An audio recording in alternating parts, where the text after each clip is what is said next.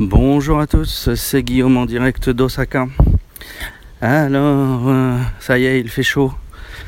Ça continue, c'est parti. Euh, et les cigales. Alors là, aujourd'hui, je vous ai concocté un petit, euh, petit chemin, différent d'habitude, où il y a très peu d'arbres. C'est vraiment de la ville, de la ville, de la ville. Et donc, normalement, j'aurai le bruit des voitures et des motos, mais pas des cigales. Quoique là, il y a un petit parc. Ça se trouve.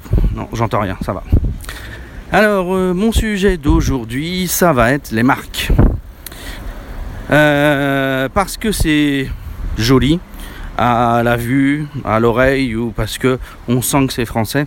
Les Japonais aiment beaucoup utiliser des mots, des expressions françaises pour leurs marques.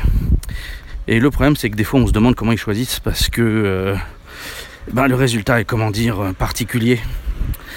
Alors commençons par un petit magasin euh, à côté de chez moi, qui est un magasin de vêtements, dont le nom de, c'est une petite chaîne, euh, donc qui est fait aussi sous sa propre marque. Et eh ben le nom qu'ils ont choisi, c'est Q de Paris. Q de Paris écrit C-U-L. Hein. Il n'y a pas d'erreur, ils n'ont pas pu le confondre avec autre chose. Quoi, hein. Donc voilà, ils ont décidé d'appeler ça Q de Paris.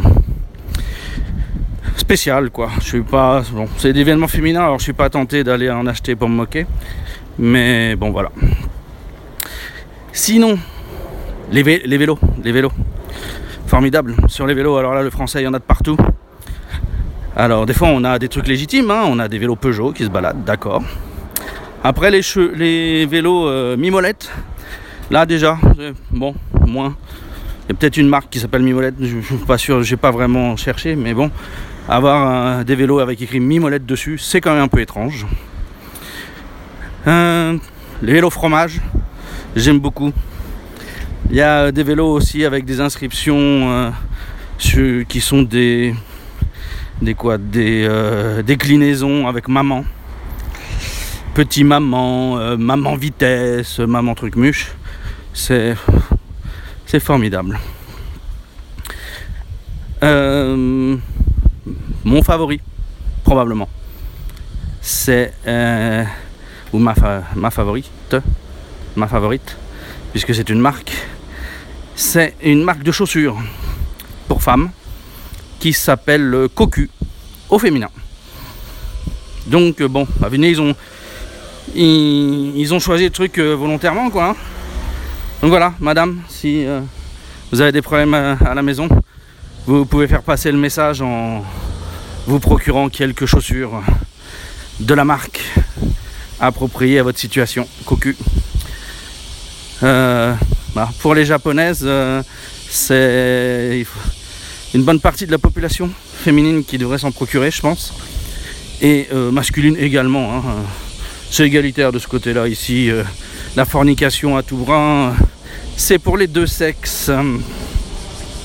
Donc voilà, c'était juste une petite vignette pour vous dire que si vous allez au Japon, vous allez voir des marques à n'en plus finir en français.